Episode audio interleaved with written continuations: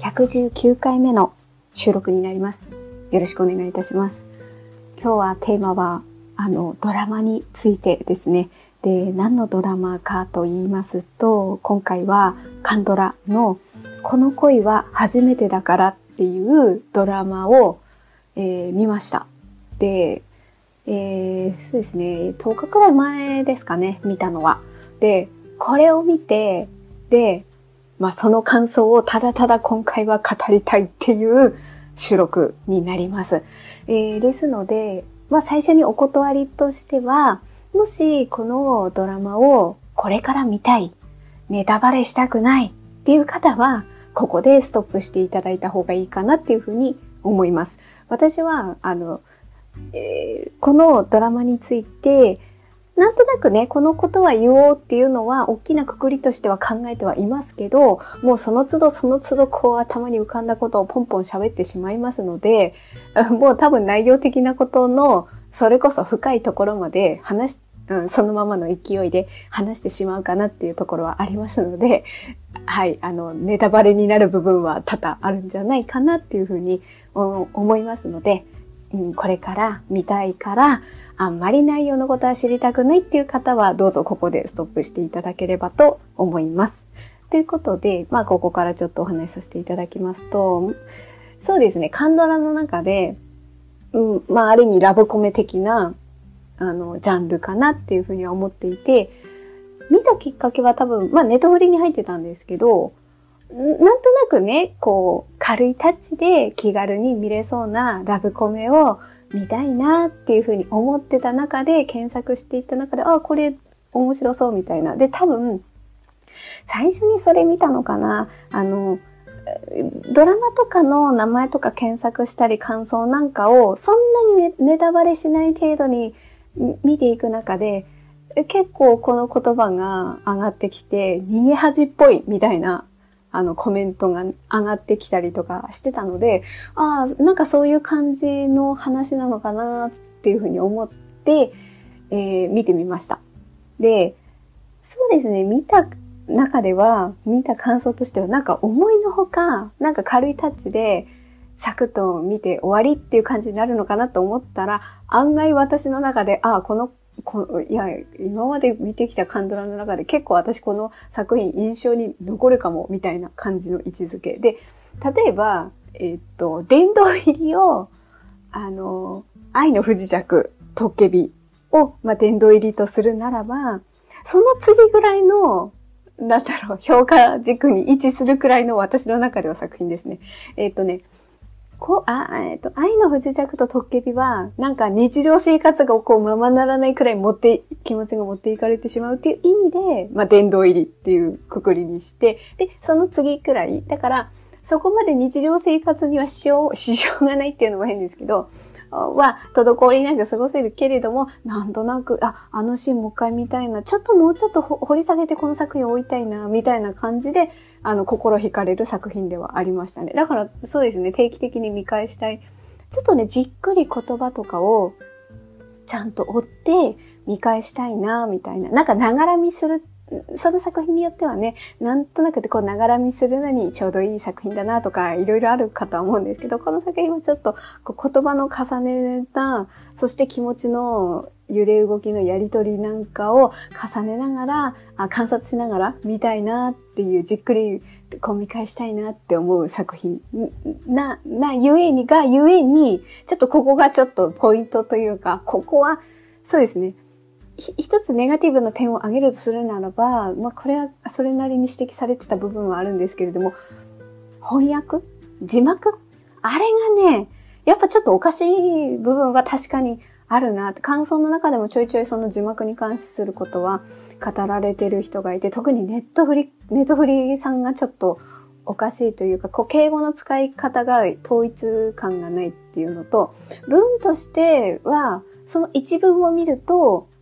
ああ、そういう訳し方もできるのかなっていうのは分かりつつ、やっぱりこうストーリーとしての中の文なわけだから、前後の文脈があってのこの言葉の選び方っていうのを多分しなければならないとは思うんですけど、ただただその一文を翻訳したみたいな感じでボーンと載せてきてる。で、私これ実はネトフリで最初見たんですけれども、確かに、あ、なんかちょっと翻訳が、ちょっとこれはどうなんだろうって引っかかった部分があって、このドラマを他の配信サイトでもやってるのかなって検索したところ、えっ、ー、とですね、えっ、ー、と、DTV っていう動画配信サービスにあるらしくて、いや、確かアマプラとかでもあったかとは思うんですけど、一旦ちょっと DTV を契約してみたんですね。いえ、で、なんでかっていうと、あの、初めてなんですよ。DTV に、あの、その登録するのが。で、そうなると、一か、確か、確か1ヶ月だと思うんですけど、初回無料なんですよね。で、だからもしこの作品だけ見たい、で、これをこの1ヶ月間で見れれば、みたいな感じだったら、DTV は今まで加入したことはなかったので、まあ、その、あの、無料お試し期間内に見れれば、そんな損はないかな、みたいな風な、まあそういう理由で。多分、多分、アマゾンとかの、えー、っと、そっちでも見れたかな、かもしれないです。他にもあったかもしれないですけど、私一回ちょっと登録とかしちゃったりとかしたりもあったので、まあそんな感じの理由で DTB さんに入ったんですけど、やっぱこっちの方が、見やすかったというか、ネトフリさんよりは、あの前後の辻褄が合うような感じの訳し方になっていた。例えば、あの、あなたは、あ、あの、その主人公の女の人が脚本家、まあ、脚本家の助手みたいなことをやっていて、まあ、脚本家を目指してるみたいな感じなのかな。そう、で、まあ、そういう背景がある中で、ただ、あの、まあ、いろいろ理由があって、えっ、ー、と、一旦仕事を辞めているっていう、こう、段階、状況なんですよね。で、その中で、えっ、ー、と、相手役の方の、えっ、とね、そうそうそう。だから逃げ恥で言えば、みくり的な役、立ち位置が自保なんですよね。主人公の女性。で、えー、逃げ恥で言えば、平正さん的な立ち位置が世妃、男性なんですよね、相手が。で、ジホが、その脚本家なんですよ。まあ、脚本家志望、脚本家なんですよね。で、その、えっ、と、ジホとセヒの会話の中でセヒがジホに対して、脚本家を辞めてよかった、みたいなこと言うんですよね。それはネトフリでの、あの、訳し方なんですけど、DTV だと、あなた脚本家に向いてませんねっていう言い回しなんですよ。で、脚本、あの、その前後の流れを考えたときに、まあそれは冗談なんですよ。冗談で、セヒが冗談でジホに言ったっていう、でもちょっと冗談のセンスがないだか冗談がちょっと苦手なんですけどね、怒りました？みたいな感じでその後言うんだけど、で、そこで、その前後の文脈を考えたときに、脚本家を辞めてよかったっていう言葉だと、え、え、なんでいきなり脚本家辞めてよかったってなるのって私最初思っちゃったんですよね。ネットフリーの時。だけど DTV で脚本家に向いてませんねっていう言い方をした時に、ああ、なるほどね。ああいう流れだったから脚本家に向いてませんねって冗談を言ったんだなっていうことがなんとなくわかるっていう。まあそれはそのたまたまの一例なんですけど、そういう感じのなんか言い回しがえ、え、なんでこういう言い方になるの？とか、あ、あと、なんだっけ、大きなことで、なんか、あれで見たのはなんだっけ、制作会社っていうところを制作、制作所っていう風な訳し方にしてたとか、なんかそういう指摘もあったかな。うん。私はちょっとちゃんとそこまで確認しなかったんですけど、そうすると、会社、制作会社だったのが制作所になるとちょっとなんか意味合いが変わってくるみたいな感じもあったりしつつ、そういうところがあるので、ちょっとネタフリさんの、あの、字幕は、あ、ちょっと注意かなっていうところ。なんかせっかく、特にこのは、あの、ストーリーって、えっ、ー、と、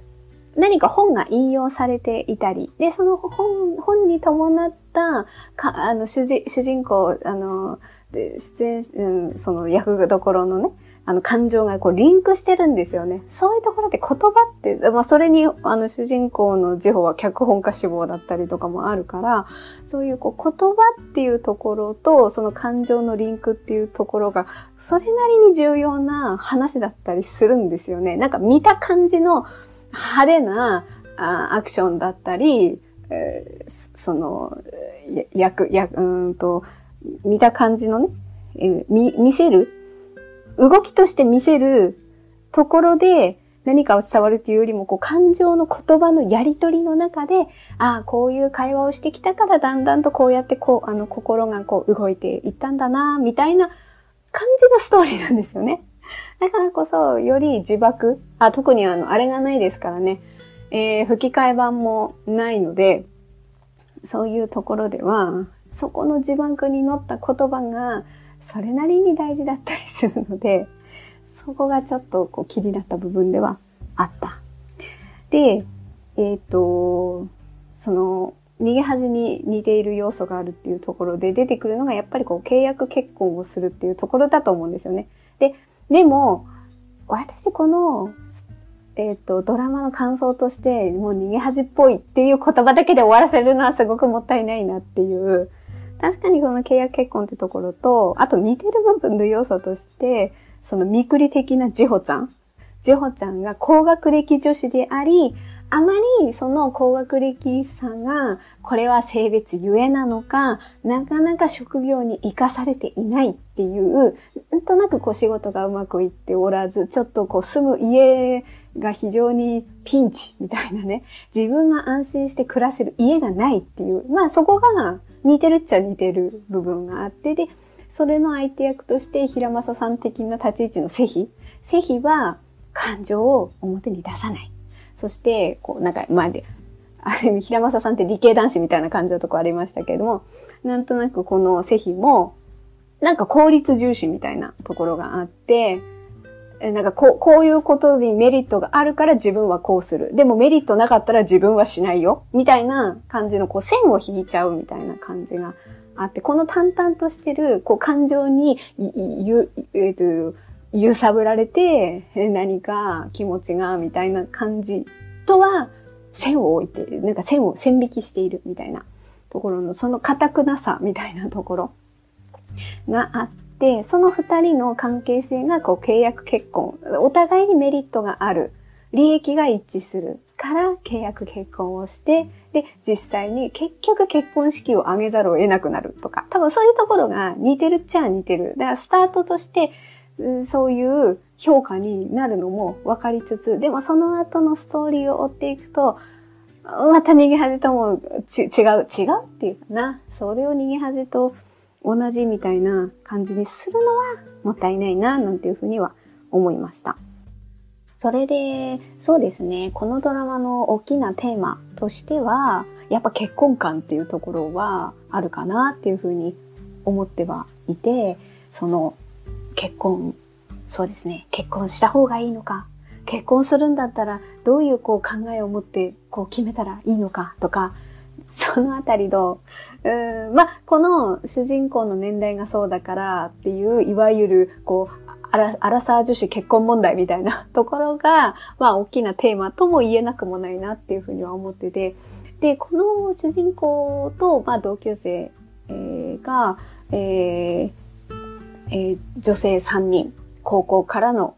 友達っていうのが、主人公がジホで、あと他2人がスジとホランっていう3人が同級生で仲良くって、その高校時代からのずっとお付き合いが、友達付き合いが続いてるっていう感じの3人がいて、で、その3人の、こう、それぞれの結婚観、恋愛、恋愛観っていうかな、そのカップルの、うん、この先の関係性、行方が、3組がこう並行してどうなっていくのかなっていうところも、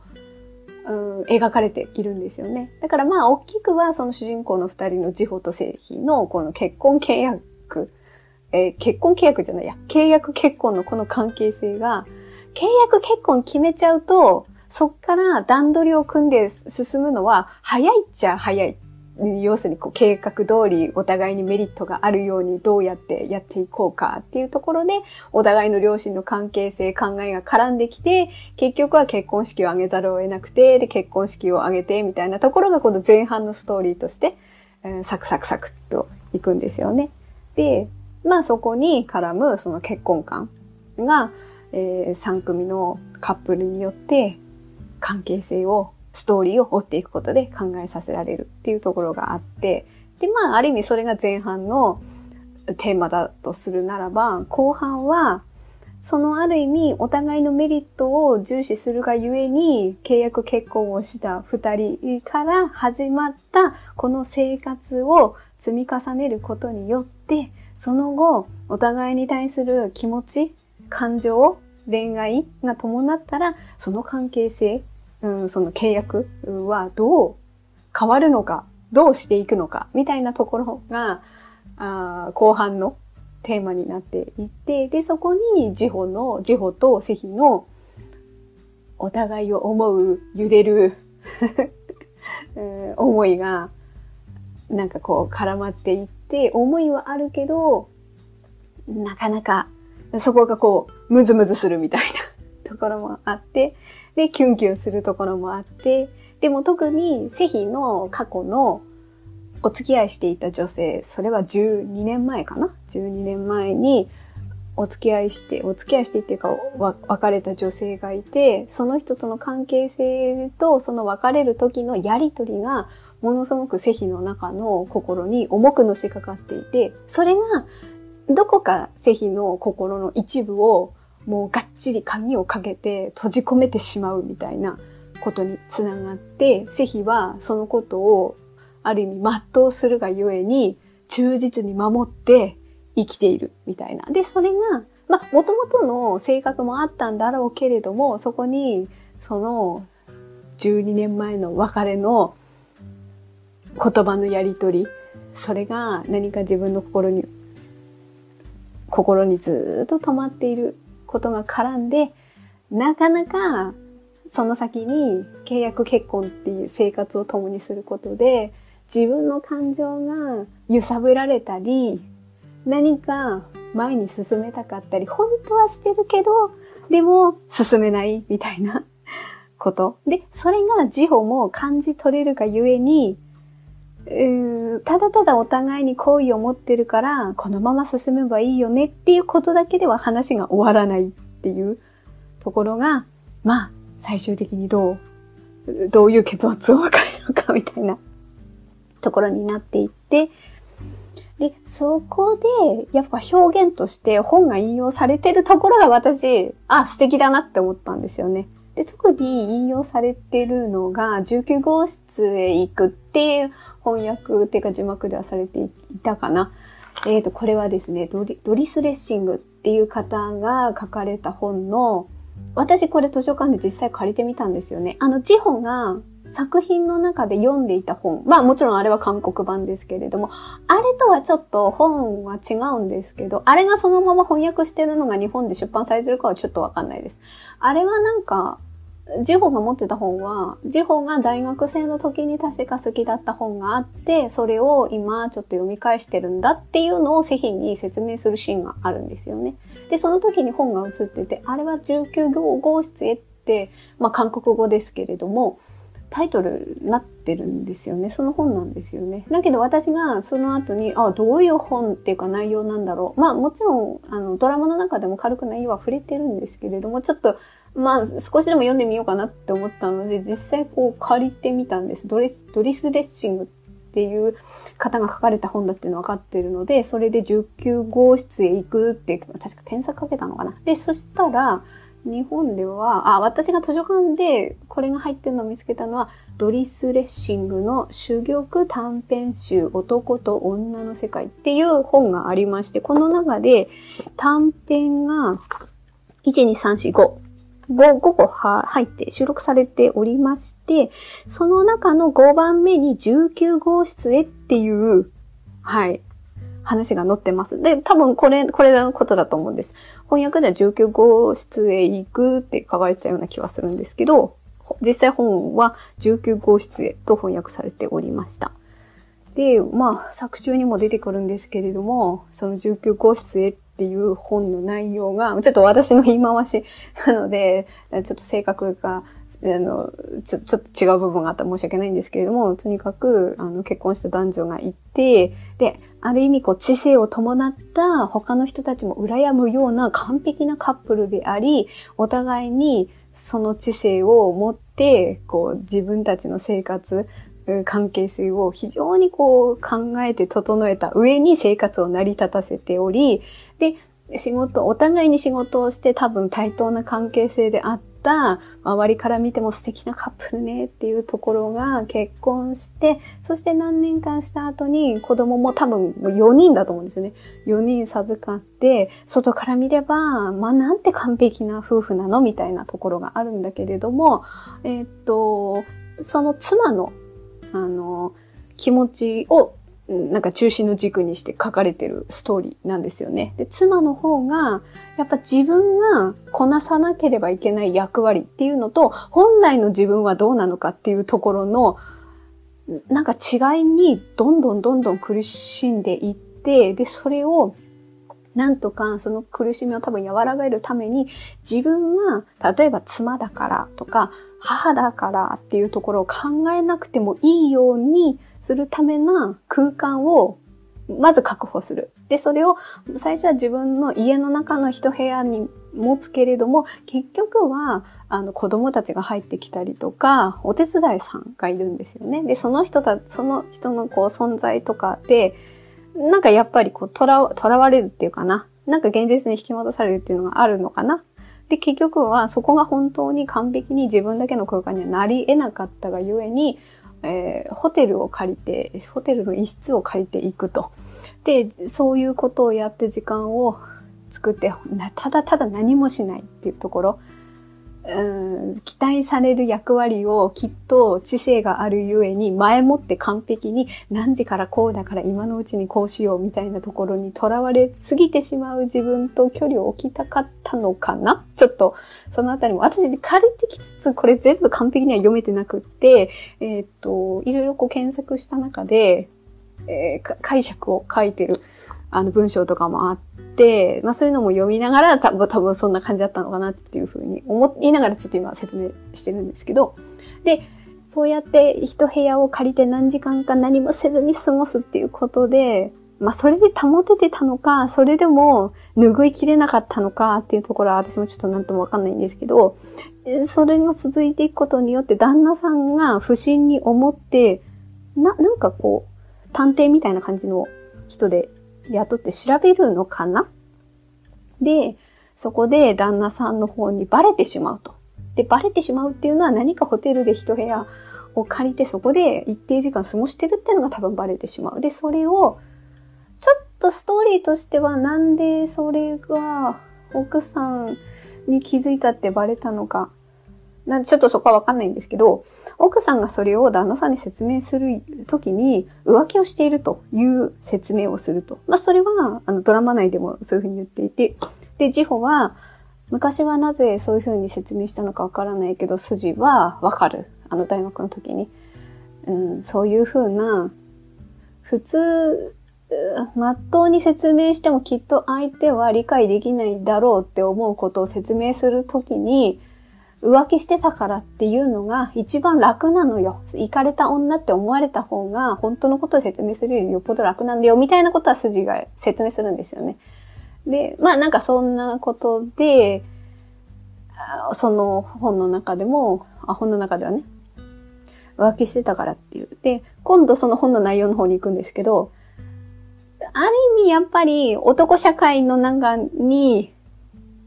で、その中で良しとされるような振る舞いを夫も妻もやっていて、で、そこの中の感覚から考えれば、妻がただただ一人で時間を過ごしたいっていうところをいくら説明しても夫には通じないだろうなと。夫の疑念の中にはなんか男がいるんじゃないかみたいなことがあって、そっちのことを説明した方が、そこまで言わずともっていうふうに、まあ思ったのかな？思ったのかっていうとそこはよくわかんないんですけど、とにかくそういう説明をしたんですよね。で、そしたら今度、まあストーリーの方に、あの、本の方に戻りますけど、今度は自分が浮気をしているっていう状況の役割を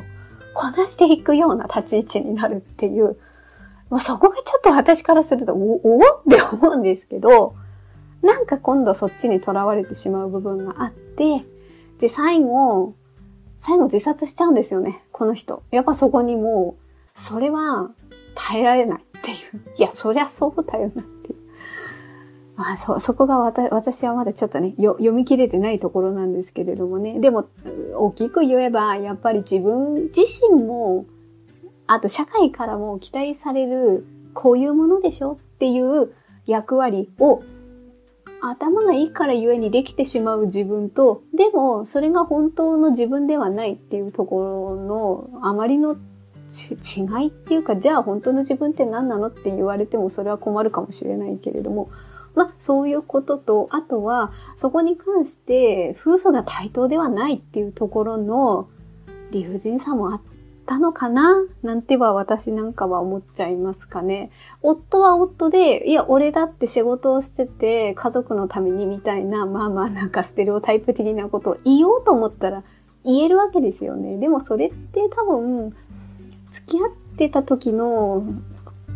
ライフスタイルとかを考えた時に、その振り幅の大きいのって女性側の方がやっぱ変化せざるを得ない状況に置かれる、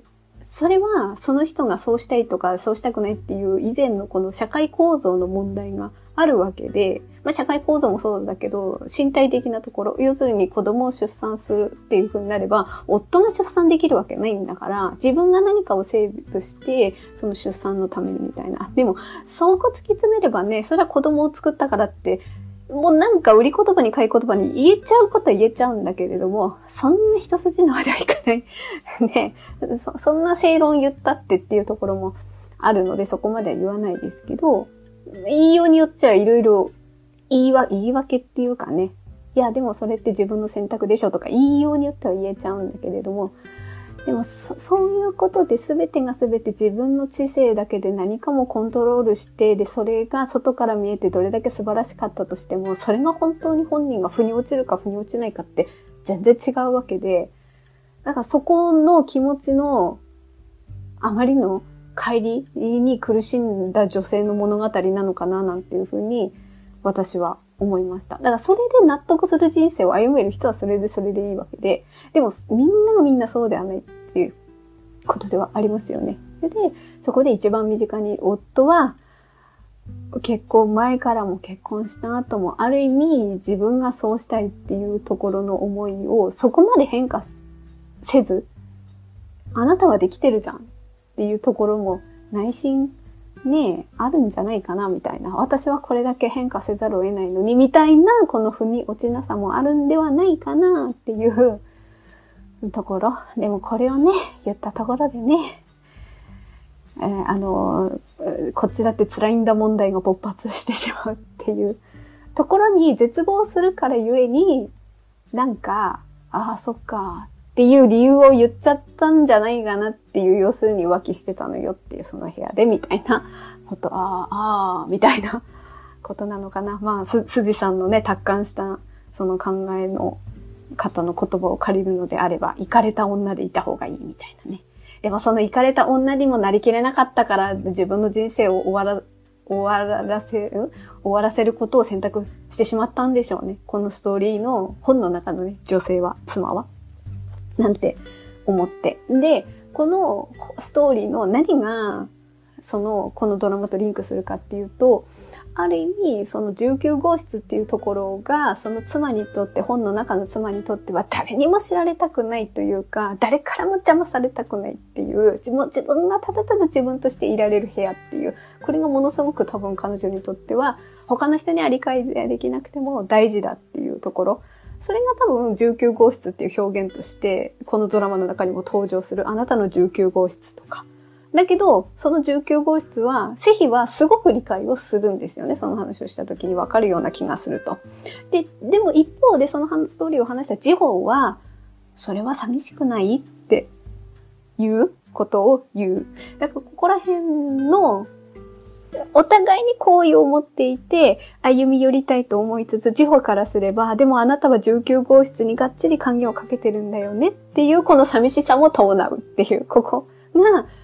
お互いに好意を持ってるから、ああ、よかったね。では、進めないもどかしさっていうところがあって、なんかそのことを、なんかあなたの気持ちを知りたいのとか、あなたがどういうふうに思ってるか教えてとかそういうんじゃなくて19号室っていう表現をしているっていうところが、あ、私はなんか素敵だなって思ったからこそ、あ、この本をね、あの、引用しながら表現してるのが素敵だなって思うからこそ、このドラマがすごい、ああ、いい、いい、全体的にいいなって思ったし、一方で、そのネトフリの字幕の な、なんかちょっと、あれ違うんじゃないっていうところが、多少引っかかったっていうところは、やっぱそこにもつながるんですよね。やっぱすごく言葉が大事なドラマなんじゃないかなっていうふうには思うので。で、でそこから、こうね、まあ途中途中でジホンさんが自分の気持ちに、まあ、気づいてというか認めざるを得ないというか、そこでちょっとずつ距離が近づいていく中で、なんかもっともっとみたいなこう感じになって、こうキュンキュンしつつ、じれったいみたいなところと、だからなんか地方がセヒと一緒にいて、ああ、手繋ぎたいなってこうムズムズしてるっていうところも映し出されるし、一方でセヒはセヒで確かに19号室にがっちりまだ鍵はかけているけれども、けれども、そして過去の彼女との12年前の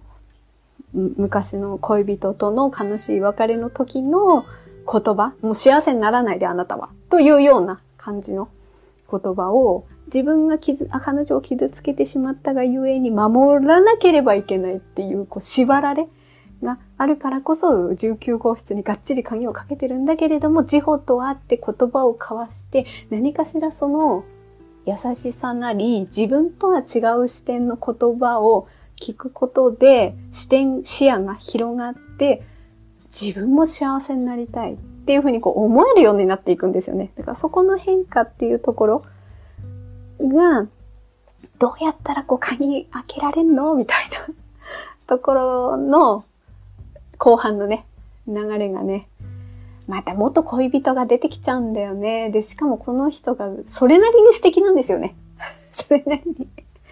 それなりに素敵。で、で、でもだから、その元恋人にセヒがまた再び出会うことによってより確信しちゃうんですよね。やっぱりジホのことが自分は好きなんだ。で、そこの気づいていくこう過程もなんか素敵だなって。要するに今まではもしこれからの人生でまたいつか会うかもしれない。その時自分はどういうふうに彼女と言葉を交わそうみたいな、なんとなく頭に思い描く部分はあったんだけれども、いざ本当に遭遇してみたら、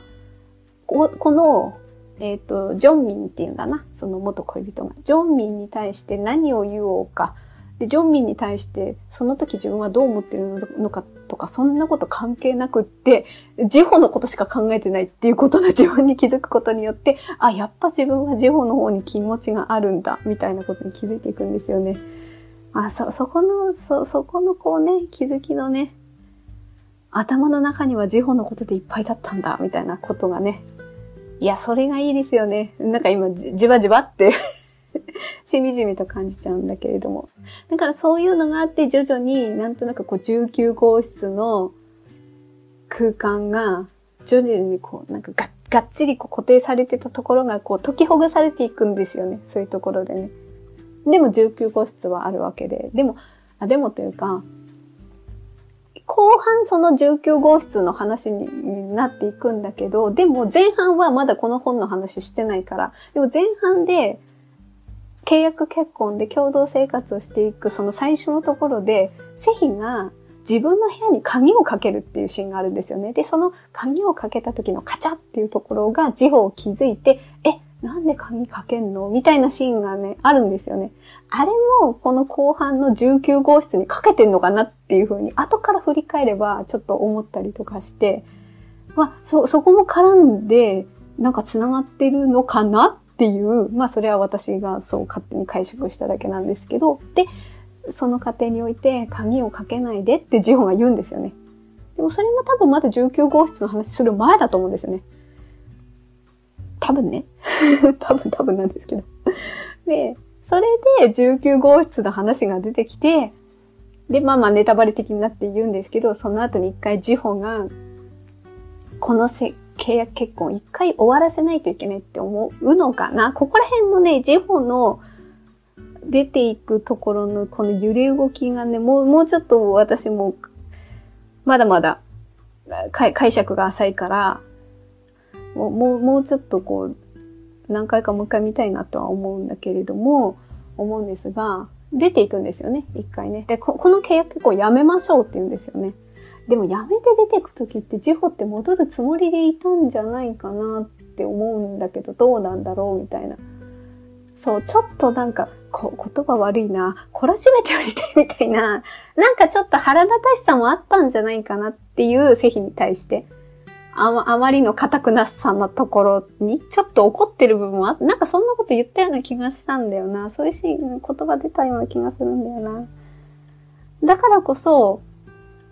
だっていろいろやりようはあるじゃないですか。契約結婚を解消したいんだけれども、あなたに気持ちが向いているから、あの、契約を結び直しません。契約を結び直すっても変ですけど、違う形にしませんかっていうふうに言うことだってできるのに、断ち切るんですよね。一回。さよならみたいな感じで言っちゃうんですよね。握手して、握手で始まったから握手でさよならを交わしましょうみたいな感じで、いなくなっちゃうんですよね。あれっていうところは、なんかちょっと背比をぐらつかせようっていう作戦なのかなどうなんだこの辺の解釈が私もちょっとまだ、あ、あ、浅いというか甘いというか 説明しきれない部分はあったりするんですけど、でも結論、それがある意味交互相して、セヒは非常にこう追い詰められるみたいな部屋を見れば、ジホがいた痕跡もいないんだけれども、存在を思い出す。そして非常に悲しく苦しくなる。だからこそこの家に入れないってなって家を売っちゃうんですよね。そして、えっ、ー、と、ホランちゃんとウォンソクが、えー、もともと住んでいた。あ、で、引き払った。ああれ、あれはなんて言うんですかね、屋上の部屋みたいな ところに、もうぜひはもうどこでだっていいよ。住めるんだったらみたいな気持ちで、たまたまそこが空いたから、そこに入るんですよね。で、そこに最終的にジホが来て、言葉を交わす中で、やっとセヒが怒るんですよね。そんなとこにいたのに連絡もよこさないでみたいな、こう感情を、世秘の中であれだけ感情をあらわにするところを見るのは、ジホにとっては初めてだった。それが嬉しかった。だから、怒られたけれども、笑っちゃうんですよね。そして、ありがとう、19号室を開けてくれてっていう、この、この流れがね、そこのストーリーに絡めてるとこがおしゃれだなっていうふうに思って、私はそこが好きなんですけどね、そういう表現、まあ、要するに、あなたがどう思うかを私は知りたいのよってことなんですよね。それをあのストーリーの19号室になぞらえて、19号室を開けてくれてありがとうっていう表現になってるとこが私すごい好きだなっていう、この話の中の。そうそうそう。いや、かたくなにめっちゃ鍵、鍵かけまくってたな、セヒみたいなところがあって、でもそれはセヒもすごく傷ついた。いや、もちろん、その、過去付き合ってたジョンミンも傷ついた。そして、その傷つきがあるからこそ、何かしらこう感情を交わすような関係性に発展すると、また相手を傷つけてしまうんじゃないか。その感情を伴う関係性の方が、ある意味効率の良さとか、そういう関係性の中でお互いにメリットのある選択をすることを選択することの方が相手を傷つけなくて済むんじゃないかな、みたいなことをね、きっとセヒは思って、で、ジホと契約結婚になったわけですよね、最初はね。でもそうはいかないみたいな。まあ、思うんですよね。人の感情っていうのはね、機械じゃないからねっていう、どっちかっていうと、セヒはこう機械的じゃないですか。このスイッチを押せばこういう風に作動するのが当たり前だろうみたいなところがあって、でもジホはいや、そうじゃないでしょ、人の心ってみたいなことは、ある意味純粋でピュアだからこそそう思ってて、で、そのこう感情の揺れ動きをお互いに共有しながら、積み重ねる中で、思いを寄せていきたいってジホは純粋に思っている。まあそのあたりがね、あの、セヒとどんどん通じていく。まあまあいろいろありましたけど、みたいな感じで 通じていく過程がね、あすごい私としては見応えがあったなっていうふうに思いますね。まあ、あの、海辺のキスシーンなんていうのはもう象徴的なシーンで、あれはね、あれを見たらね、逃げ恥っぽいなんて言えないですよ。確か、平正さんってそういう人じゃないでしょみたいな。あ、あの、私、逃げ恥は、あのドラマでやってた時に、一回しか見てないくらいなんですよね。見返してもないし、漫画もね、途中までしか読んでないから、あ、原作読んでないから、平正さんってそういう人ってちゃんと説明しきれてないんですけど、でも、あの、このドラマの、あの、あの海辺のシーンですよ。あれは平正さんは ちょっと違うんじゃないだろうか。そういう意味では違うよっていう風にね。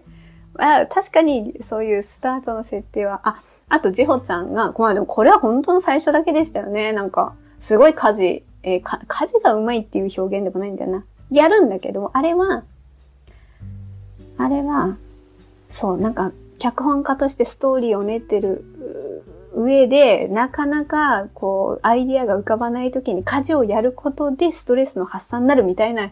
まあそういう理由で、窓拭きとかギャーってやるんですけど、あれが、やっぱ、製品にとっては、こうなんか効率がいいというか、あの、あとほら、カップ麺とか食べたら、もう自然に洗って、伏せておいて水切りをして、そしてゴミ出す、みたいな。その一つ一つが、もう製品にとっての、うん、納得、みたいな。だからこそ、あなたと、みたいな。まあ、もうこれは最初の流れですけど、そういうところのね、お互いに相手に苦になるような行動をそんななく一緒に共同生活できる相手としてもう自保はベストみたいな。だから契約結婚ってなって。で、結婚っていうところはやっぱセヒがすごいお見合いとかを勧められてすっげえ疲弊していたってところから逃れるための理由でもあるんですよね。なんかいろいろちょっとストーリーが前後して思い出しちゃったから言ったんですけれども。でもあれ、あれ、あ、で、さっきの海辺のシーンに戻りますけど、あそこでキスシーンがあった後に、ジホちゃんが、その次の回かな。そのシーンを思い出しながら、自分のこう感情に、自分自身がと、囚われるって言い方も変ですけど、いろいろこう感情がこう花開いていく過程も非常に可愛らしい感じでいいなっていうふうに思いましたね。だからなんか、うん、そういうただただ言葉のやりとりだけではなくて、そういうシーンとしてのこうキュンキュンポイントのシーンを見るのも、もういいですよ。あとやっぱこう言葉が丁寧ね。言葉が、あの、うん、あの、お互いにこう敬語をやりとりして、そしてバス停で、あの、あの、帰りの時間とかが一緒になった時に、ちょっとお互いにこう礼をして 隣に座るみたいな ああいうやりとりもいいよね。もう、だから、それが堅苦しいって思うかどうかっていうところの感覚は人それぞれであって、私はなんかあの二人だったら、ね、あのちょっと顔見合わせ礼をして、隣に座る、隣に座るっていうかね、うん、なんか、いい、いい距離、距離感っていうか、穏やかな空間でいいな、みたいな感じもあるし、あとほら、セヒがさ、自分の感情にさ、この人はすごく可愛らしい人だって、こう、なんていうの、心の声で気づいていくっていうか、なんか自分の中で認めていくシーンで、えー、っと、ジホが、リビングに座って、しかも猫ね。あ、そう、忘れてた。猫ちゃんが可愛いんだ、これ。猫とジホが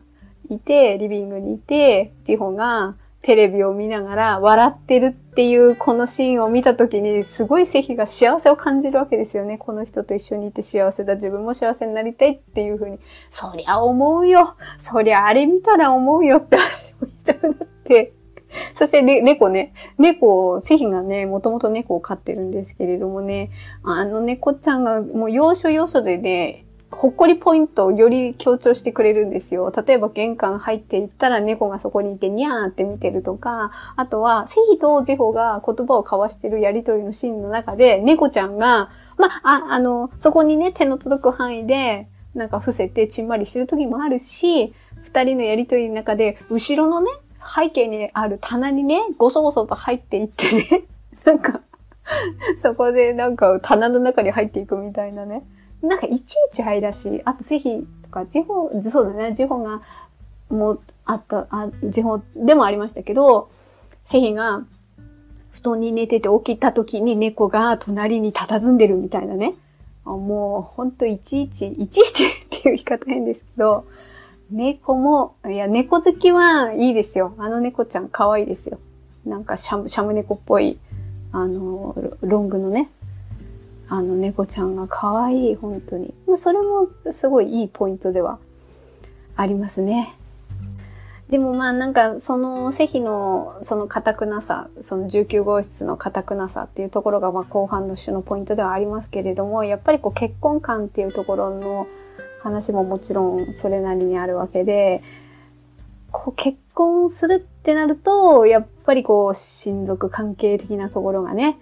お互いの両親の価値観に触れる、付き合ってるっていう段階だったらそうでもないんだけれども、それが結婚ってなると、そのお互いの両親の価値観に触れざるを得なくなったりとかして、で、あとこの最後の最後のところの、また翻訳の話になっちゃうんですけど、字幕の話になるんですけど、ここもやっぱり大きな違いがあって、違いって何かっていうと、まあネタバレ的な話になるんですが、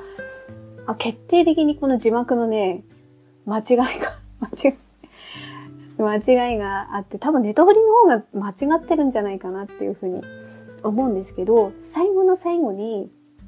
一回、一旦この契約結婚を解消して、そして最終的に戻るわけですよね。で、その先に私たちの関係性をどうしようかってなった時に、ジホは、私は何を優先に選んだかっていうと、やっぱり愛情を優先に選んだっていうところを明確に最終的に自覚をするんですよね。で、それを最優先に考えた関係性をあなたと築いていきたいと。で、もしそれが、その愛情が崩れてしまうんだったら、結婚という制度を選択したくないっていうような意味合いのことを言うんですよね。で、私はそう思うけど、あなたはどうですか？ってセヒに問いかけた時に、セヒはまずはあなたと離れたくないとずっと一緒にいたいっていうことが、まあまあ、まずそれを言って、その後に、ただ、ただというか、ああ、なん、なん、せ生活の保護者になりたいとだったかな。えー、っとね。あ、今ちょっとね、あの、DTP の方をちょっと一回確認したんですけど、えっ、と、まず二人で一緒にいたいっていうことを言った後に、法的な保護者になりたいですって言うんですよね。で、多分これの意味合いっていうのは、やっぱり結婚することによるメリットを享受するっていう意味合いだと思うんですよね。結婚したお互いに夫婦だって公的に認められるからこそ、うん何かしらがスムーズにいくことだってやっぱあるわけで、結婚には結婚のメリットがあるわけですからね。だからそれを享受することによって、あなたとのああなたを守、法的に守れる存在になるわけですよね。結婚することによって。だそうしたいっていうふうに言うんですよね。ただ一方で、あ、だから危険なことがあった時に、真っ先に駆けつけるためにっていう。だそれは多分結婚っていう意味なんだけど、ただでも、それが、えー、親とかの伝統に縛られて、自分は疲弊、自分たちが疲弊することは望んでないから、そこに関しては、あの、なんていうかな、僕たちの生き方を探していきませんかと。結婚という制度のメリットを享受するけれども、だからって親たちが考える結婚に自分たちが当てはめ、当てはめられるようなことはなりたくないっていうことですよね。でも、だからこそ、それはすごいわかるわけですよ。っていうことは、結婚したいっていうことですよね、まずは。だけど、ネトフリの役だと違うんですよね。そういうふうに縛られるんだったら、僕も結婚はし、結婚はしたくないっていう表現はしてないんだな。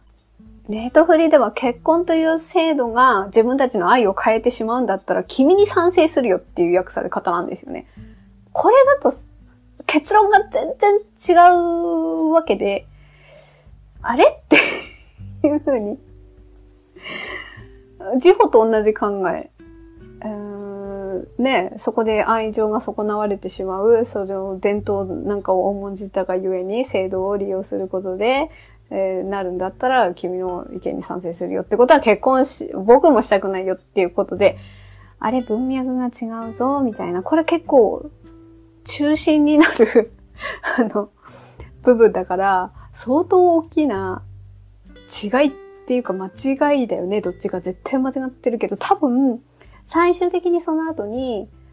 結婚して3年前に私たちは結婚したみたいなことが一番最後載ってるから多分、その DTP の方の役が正しいんじゃないかなっていうふうには思うんですよね。法的な保護者になりたいと。危険な時にすぐ駆けつけられるようにっていうところを担保しつつ、でも愛情を損なうような、あの、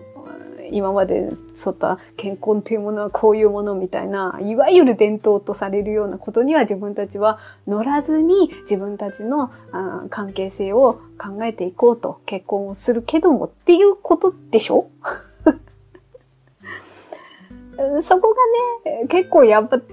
大事じゃない？そこの訳し方のちょっとの差ってすっごい大きいと思うんだけどなみたいなことはうん、そこはなかなかちょっと複雑ポイントとしてはあありましたけど、でもそれってこの作品の問題じゃないんですよね。だから配信者側の、配信する側のなんかこう、字幕の問題ですから、そこが非常になんかこの、なんかね、しっかりおすすめしたいんだけど、ネットフリ、まあネットフリやっぱ多いでしょうからね、あの使ってる方が、なかなか積極的におすすめしがたい。いや、でもちょっとここがね、みたいなことの残念ポイントを言わなければならないところがなかなか難しいなっていうふうには思ったんですけれども、なんか私はね、やっぱりこう好き、あ、この作品好きだなって思ったがゆえに、ちょっともう一つ配信を。で、もし、あの、あ今後、アマプラもあったのかななんか、あ、あ、あ、違う。ね、え、Unext とか、なんかわかんないですけど、もしあって、たまたまそれに加入することがまたね、再度あるんだったら、そっちでも確認しようかなっていうぐらい、ぐらい、この作品はちょっとしっかりと翻訳のあ他ではどういう表現されてるのかっていうチェックしたいくらい、めちゃめちゃ好きな作品で、うん、たまにね、なんか予期せずこういう作品に出会えるっていうことは非常に私は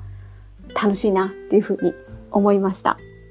ということで、あの、今回は、この恋は初めてだからというドラマについて、本当はね、あの、ジホの同級生のもうあ3人ね、同級生いてね、他の2人のカップルのことについても話したかったんだけど、そうでもちょっと、いけずだいぶ時間が経ってしまったので、このドラマについてはこの辺にしようかなと思います。聞いていただいてありがとうございました。皆さん程よい一日をお過ごしください。スノーでした。